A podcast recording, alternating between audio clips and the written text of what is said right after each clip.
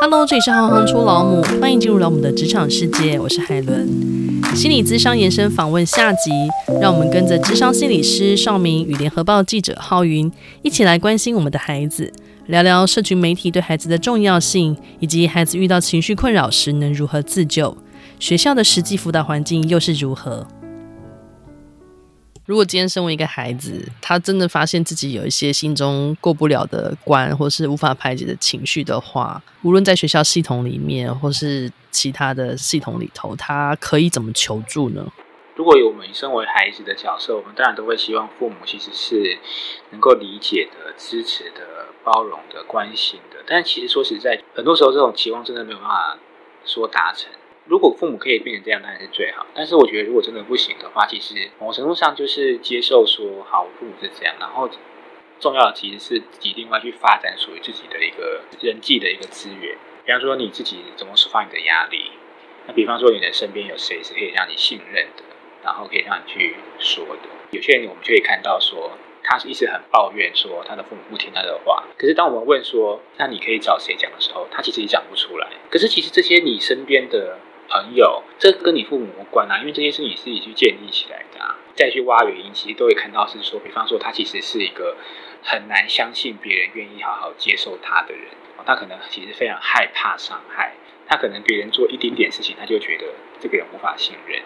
啊，或者是说这个人他平常习惯的方式只有叫做说处理事情，他变成是他处理不了的事情。他就觉得说，他们有另外一个方式叫做说是单纯只处理心情，而不是只处理事情，因为这个其实是不一样的一个状态。那当然，如果你找不到，不知道怎么办，你可以去找你身边一些老师或谁去讨论，你可以怎么去发展这些部分。那请教一下浩云。呃，我也很认同金女士讲到的，自己就身为孩子，应该是要能够有除了家长、爸妈以外的重要他人的支持，这样确实会比较，当你有困难，会你会有更多人可以来支援你了，你也会有一种后援在身后的感觉。那我这边比较想讲的是一些实务性的东西，在采访过程中，其实也蛮了解到，其实青少年他们很大的关卡，其实来自于的是同侪的人际关系嘛。嗯，那时候就访到一些儿盟或是董事基金会，像儿盟，它就有一个叫踹共专线的一个电话，它就是让十三到十八岁的台湾青少年是可以在好像平日的下午到晚上都可以打电话给他们，他们也有专业的心理师或者是辅导老师等等的，会在线上让这些。遇到情绪困扰或者任何什么事情，你不敢跟同侪分享，或者不敢跟爸妈讲事情，就可以打这支踹工专线，然后去跟这些专业的心理人员分享。是有一点像小朋友的张老师吗？对对对对对，他就是专门服务青少年的。然后，因为我们有访到这个专线的类似负责人，就其实他也有跟我们分享很多 做故事性的，就是一些小孩。面临到的问题，确实，社群媒体跟人际关系、感情上，确实是这个年龄层最常碰到的。然后，当然，家庭的议题也是一大部分。可是，通常家庭的议题不会是这些小孩打电话来一开始就讲出来的。家庭议题通常都是他们留到最后才会讲的。嗯，很希望推广出去。因为我们其实之前也有访过一位智商心理师，他是在学校里面服务，他自己是先在医疗单位服务过，后来才进入学校。那他说呢，他比较这两个单位最大的差异就是。在医疗单位服务的时候呢，都是个案来直接找他寻求协助。但是在学校的时候，很多时候是被其他的老师们推到他的小房间里头的。比如说是辅导老师认为这个学生应该要来找他，或是其他的老师认为这个学生应该要来找他。而且还有另外一个大重点是，老师跟学生之间的关系是每天在学校都会见到的。嗯，所以学生不见得会百分之百心里面的困扰都全部呃愿意倾诉。他距离他的生活圈实在太近了，所以你刚刚讲到这个专线的时候，我就觉得哇，这个就是 他们很需要。之前那个心理师他有讲过，每个人都需要一个兔子洞，就是爱丽丝的兔子洞，嗯、对那个兔子洞，然后讲出一些心里面的话，但是可能别人不会知道的，但是他或许可以得到一些帮助，或是。建议或是一些协助，所以我觉得你刚刚讲那个也蛮棒的。这个专线需要让青少年知道，这些电话也是蛮好的。如果说在学校内遇到一些问题，有些时候那个是学校之内正在发生的状况，那可能还是会需要学校的老师，然后去直接做一些处理。你即便再怎么样的抒发，其实那个校内在发生的问题还是可能没办法解决。所以老师对于孩子们的观察也很重要。其实说实在，也是有老师不 OK 啦，但是也不太可能一整个学校老师都不 OK。所以我觉得其实一个学校一定还是会有让你觉得信任跟让你觉得可以依靠的老师，那我觉得就可以试试看去依靠这去跟这些老师求助看看。对，我理解，我理解。可不可以稍微多谈一下？现在还跟着手机出生，所以可以多谈一下，对于父母啊，还有不是原住民，他们要怎么去理解其他时代？就像你刚刚讲的，不是能够理解说为什么他在上面怎么不回他，然后就什么什么。因为我前几天有听一个 podcast，是一个意大利的网红，他大概十四岁的时候就开始做影片，然后他现在已经二十三岁了。可是其实他有谈到他的那个过程，虽然就是现在小朋友不是都想要当 YouTuber 嘛，可是其实他有分享到说那个被凝视的那个过程啊，那其实有很多挣扎。其实他后来也有在看咨商，是因为那个东西是，如果你没有经历，其实你很难去理解。这个部分可以请两位稍微，尤其是 I 世代的，可以跟我们分享一下，好不好？因为我觉得智商当然可能比例是比较低，可是我相信忧郁啊，或者是呃有一些情绪困扰的部分，可能会嗯嗯，可以分享一下，大概讲一下为什么社群媒体会让这些。我觉得有点像是对我们这个时代来说，手机就已经是非常习以为常的人际交往的一部分。对我们来说，我们不会说我们成瘾，因为它就是我们生活里面的必需品。就是如果我要跟谁联系，我要跟朋友讲电话，或者我要跟传赖，我是从国一还国二，就是有 Facebook 什么，就是我们在发展到人际关系这一块的时候，社群媒体就是我们的一部分了。就是我们如果没有社群媒体的话，或者是家长直接没收我们的手机的话，就是这些对我们来说是直接断了我们的人际关系。自己觉得这件事本身是我第一个觉得家长绝对不能做的，不要突然或是一味的没收孩子的手机，可以跟他约法三章，但是不要就这样断掉，因为那对他来说那是一个很大的冲击。如果你觉得小孩社群成瘾，觉得应该是要先去理解他，而不是直接没收手机，因为对。这个时代的孩子来说，手机就是他维系人际关系非常重要的一部分。应该这样讲好了。我们之前有曾经访问过一个画家，就是他是有开画室，然后他说，就是对于呃可能。比较新的世代的人来说，可能现实社会不尽理想，或者是比如说你刚刚讲说，可能你大二就要开始准备为未来的烦恼，或者因为可能经济状态或什么的，因为现实状态的压力或什么，反而虚拟的世界更真实，因为它可能更美好。这也是一部分，但这不是我的亲身感受。但是在访问很多心理师，他们访到的其实他们接触的个案很多都是。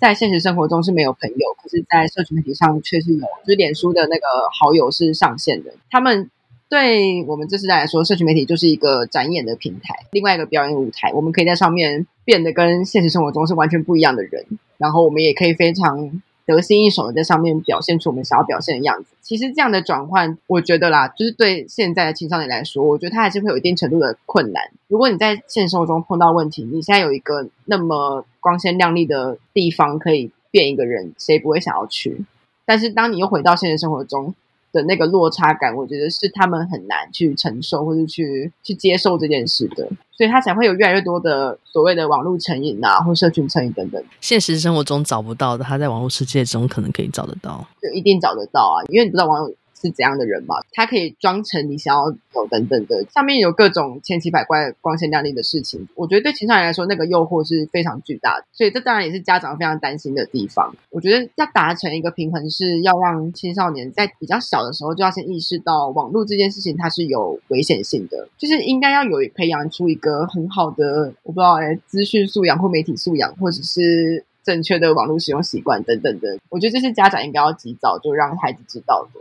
有啊，我现在常常在教我的小朋友，就是网络这件事情，他可以每个人都可以在后面扮演不同的角色。对啊，要不然他们现在也是会吵着说：“哎，同学都有 Facebook 的账号，或是都有 Line 的账号，他是不是也就因此而跟外面的世界有了断层？”其实很多时候，说实在，大人。看到手机，看到游戏或什么，其实并不知道孩子在玩什么。对，那不知道孩子玩什么，当然也不知道在上面发生的各种事情，跟上面跟谁互动这些东西。所以我觉得很多时候哈，比起说完全的限制，我觉得更好的部分其实是跟孩子讨论这些手机怎么用，然后去理解孩子到底在怎么样进行这些东西。所以大人可以跟小孩一起玩，我觉得这一块真的是会蛮好。里面很重要，其实就是理解孩子怎么使用网络这个东西，他到底在那边做什么。他在上面做的最开心的是什么？那他做的上面比较有风险的事情是什么？我觉得这个部分都是可以去去理解。对，我觉得网络真的其实会变成是说，如果我们没有去试着理解它的话，真的孩子在上面可能会有的时候被一些有问题的人拉走，这个部分确实有可能。但是网络有些部分。蛮好，是说它确实有的时候也是有可能成为一些资源啊。比方说，网络自己去查一些资讯，像我们现在其实，在很多时候学生在做视讯的上课，其实也都是在通讯的部分进行。想请教一下两位谈一谈，因为其实之前浩云的报道里面有特别提出说，台湾教育现在环境智商的问题，比如说在大专院校智商得等一个月，它中间的空窗期谁来承接？然后流动率其实是很高的，或是家长医院其实会有点互踢皮球的关系。那甚至在国高中的状态是专任的辅导教师素质是参差不齐，或者说学校的后援军失能这个部分。那你们觉得这个是否跟卫福部底下并没有单独的心理健康司有关系？因为现在是把心理健康跟口腔健康并在同一个司嘛？你们觉得？有没有这样子的关联性呢？想听听看你们的说法。我会觉得它比较大的影响还是在于说，当我们真的有的时候有需要去做一些事情，而且我们需要很多的人力的时候，我们够不够？因为你心口司就变成两个合在一起嘛，那你当然很多人力布置，当然就变成是都一定是差一半，对，它已经不会比完整的司来的完整，所以我觉得这样这是一个资源的部分的问题。那当然，另外一个部分的问题在于说，我觉得确实以学校的角度而言，学校很多工具的管理基本上是教育部国教署，所以我觉得这个部分就变成是说，怎么样去有一些合作，有一些沟通的部分，那这是另外一块。那特别其实像咨商心理师就常常被夹在中间，因为咨商心理师其实主管机关是卫福部。但是同时间，我们在很多心理师也都在学校服务，确实有的时候有些政策被夹在中间的一些问题。这个问题的话，我是觉得，因为当时我们在谈教育环境的智商问题的时候，其实是主要的主责机关应该还是算教育部，然后他们的依据的法令是学生辅导法，所以其实卫福部可能是比较偏向是，如果学校想要跟医院做一些智商连接，或者是。真的有高风险个案需要跟医院做合作，或者医院要直接介入到学校里面的话，应该是教育部要去跟卫福部去做更多的连接或沟通。那时候我们在采访的时候，大部分的老师或是一些国中、高中、大学的辅导老师或者是心理师，大部分都是主要都是在讲学生辅导法跟教育部这边能不能多提供一些更好的。不管是在薪资或者是像人力的一些配置上，就是主要是这两块，会是很希望教育部可以再多提供一些辅助啦。尤其是大学心辅跟学生的比率，那时候问到的像是交大或是台师大或是清大等等的，其实幸福主任他们都有提到，就是现在就像刚刚心理师一开始有讲到的，现在的学生的面临到的情绪问题其实是很复杂的，然后去求助咨商的人数是。倍增，就是是真的是人数是非常多的，所以其实他们很需要幸福人员的支持，或者是医院啊，或者是学生辅导中心等等的，就是是各个阶段的幸福人员都有在提的事情。所以现在的那个辅导老师跟学生的比例关系是多少？大学是一比一千二，然后一个人要照顾一千两百个人，对状态，对比例是这样。就一般来讲，我们如果讲求助的话，国小、国中、高中就是辅导室，那大学就的话叫智商中心。每一次只要发生重大的案件，大概后来就会有一波来补。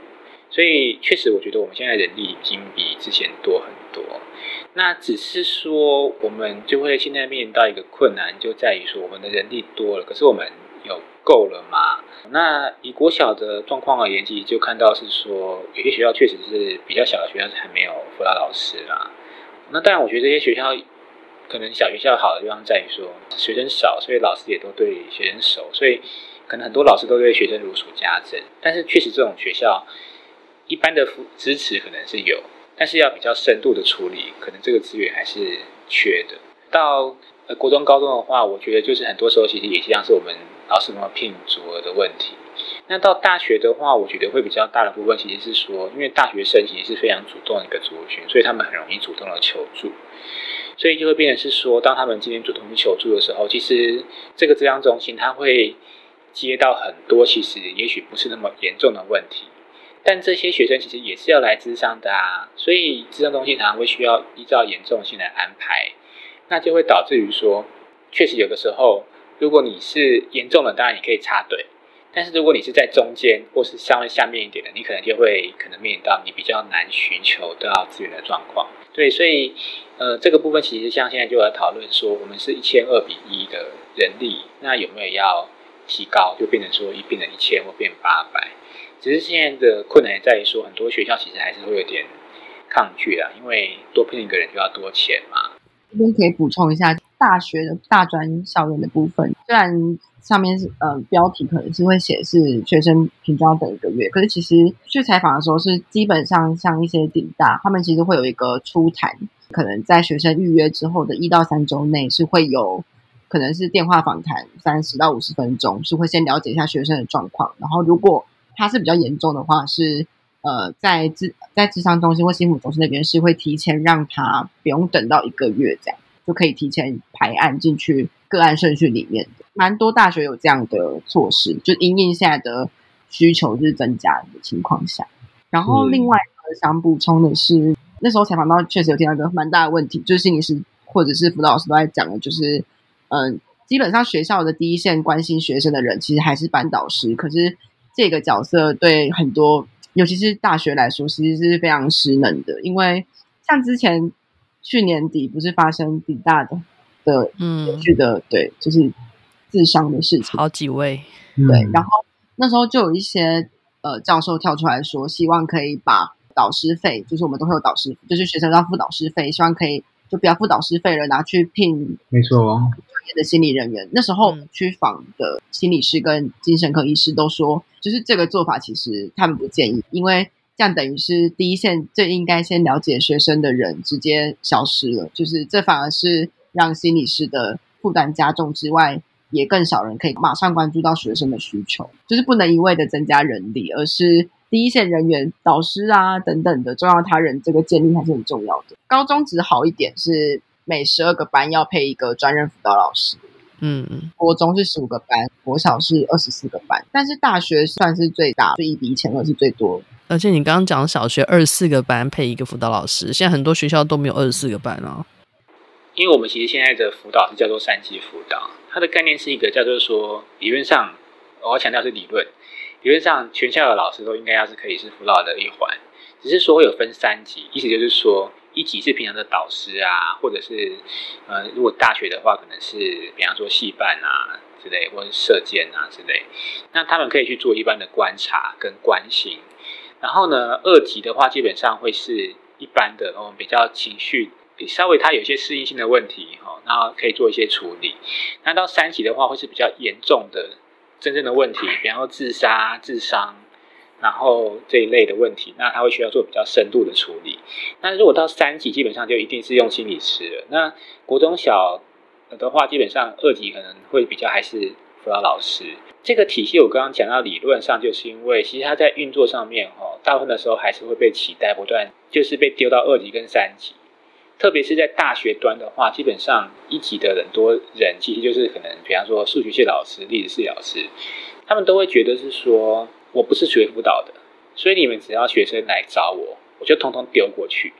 就会变成是一级基本上是没有发挥功能的，那就会导致于后面的人就会非常的疲累，因为很多时候其实只是要稍微关心一下哦，所以之前在讨论导师费。这件事情的时候，其实就出现很多导师就觉得说，那我不要领导师费了，那我们就通通都给你们去处理。，pass 一个的概念吗？可其实站在三级的想法而言的话，其实这会让学生少掉很多平常就可以关心他们的资源，因为这些老师其实跟这些学生也许不能够做很深的处理，可是他们是平常就在关心学生的人，看到学生的频率也很深，也很多。咨商中心再怎么样跟学生碰面，一个礼拜了不起两三次，他也关系不到他的生活。那国中小的状况其实也一样啊，就是很多时候都觉得就是专辅老师的身份要去处理这件事情。那我们看到这样状况都觉得很可惜，因为很多时候它也导致一些老师其实他们如果要出来研习会比较困难，因为学校会觉得啊，学校如果出事情了，那你出去研习，那这些学生怎么办？这问题要怎么处理？就像是这样讲好了，比方说你今天肚子很痛好了。那你今天肚子很痛这件事情，一定是要去看医生吃药嘛？可是你肚子很痛这件事情，你是不是还是会想跟旁边人讲说：“哎呀，我好痛，好不舒服哦。”但如果你跟任何一个旁边讲，他就说：“不要跟我讲，不要跟我讲，你去找医生就好，不要跟我讲。”你不会觉得，就是其实心理上还是会觉得不太舒服吗？你想说，我只是要抱怨一下我肚子不舒服而已啊，我这样也不能吗？就像这样啊，其实很多时候，其实其实我们讲智商的处理也是这样。也许我们心理师能够跟你谈的事情是好多的创伤的经验。对，你可能只能跟心理师谈，跟日常生活中你跟朋友吵架，然后你只是要找人聊一下。啊，你说我今天考试被当掉，我只是要找人抱怨一下，这些事情一一般人就可以聊啦，不需要说啊，那、啊、你你有那个问题哦，那你都这些这些都不要跟我讲，通通都去跟心理师讲。对人而言，他其实心里也会觉得有点受伤跟被拒绝的。这个部分其实理想上还是会期待在改善上面，不同阶段的老师哦，那这个所谓的系统中不同的人。都可以发挥对孩子关心的一个功能，你可能不需要做很深的处理，可是即便如此，一般的关心对孩子也还是很重要的。只要很多人支持他，愿意陪伴他，这种东西不用很深的专业能力就可以做到。可是他也是其实是一般对孩子而言就是很重要的一个力量的来源。谢谢，谢谢，好，非常感谢少明与浩云今天的分享。静下心来思考，我们真的了解天天和我们生活在一起的孩子吗？希望透过这集节目，能带给大家一些新的启发。面对情绪是人生一辈子的功课，希望大家都能在孩子需要的时候，及时伸出援手。如果你喜欢行行出老母，欢迎以行动力赞助老母，让我们有能量制播更好的节目，访问更多有趣的职业。